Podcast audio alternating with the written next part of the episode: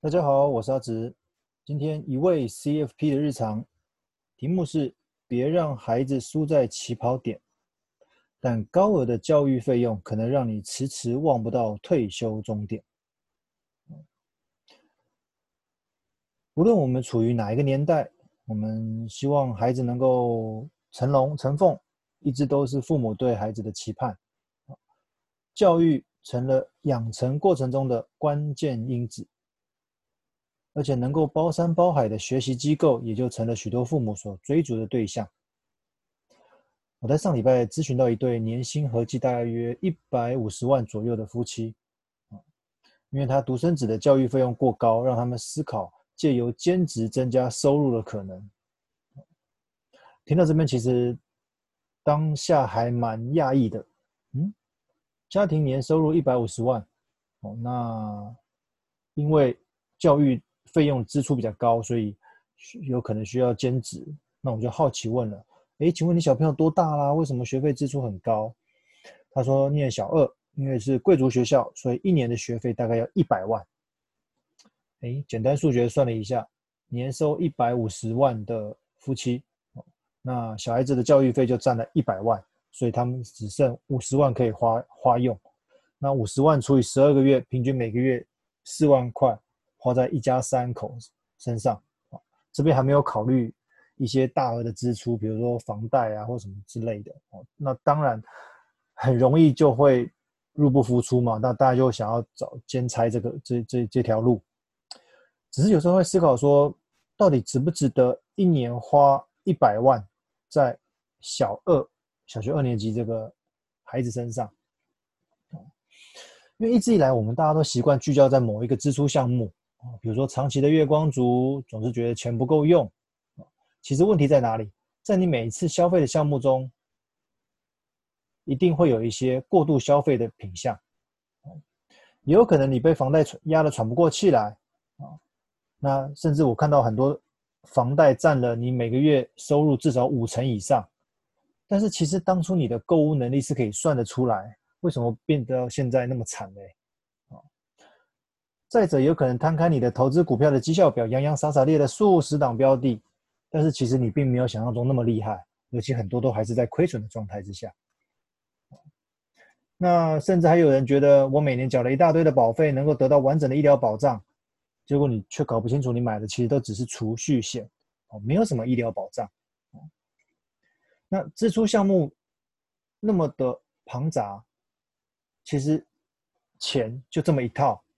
无论是你投资配置配置上面的失衡，或者财务规划上面的失准，都很容易造成资产的流失、资金的混乱。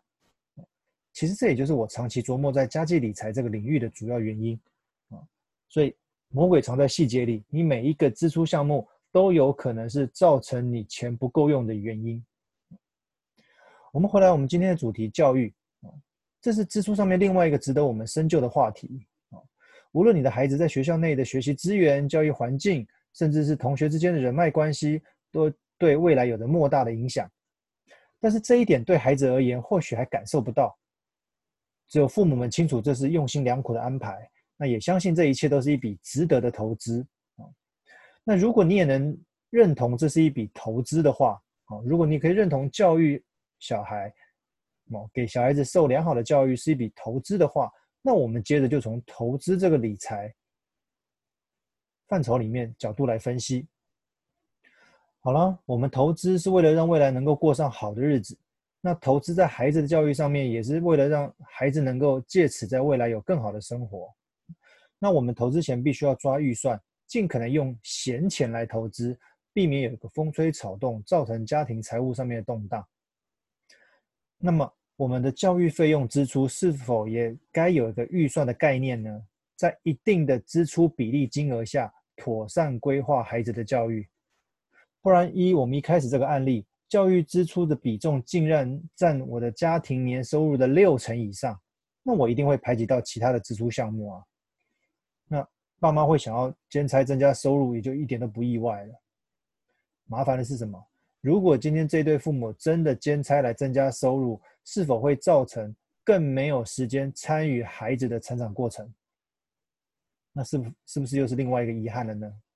好，所以这个变成要留给各位去思考的。基金公司的行销广告常常提到这样一句话：投资一定有风险，基金投资有赚有赔，申购前应详阅公开说明书。一样的道理，贵族学校的教育风险虽然没有公开说明书可以依循，但是最常听到就是孩子们的价值观风险。因为在这样子的环境底下，孩子们的生活品质、物质生活一般而言都会不错，但是同时也就容易出现同学之间的比较，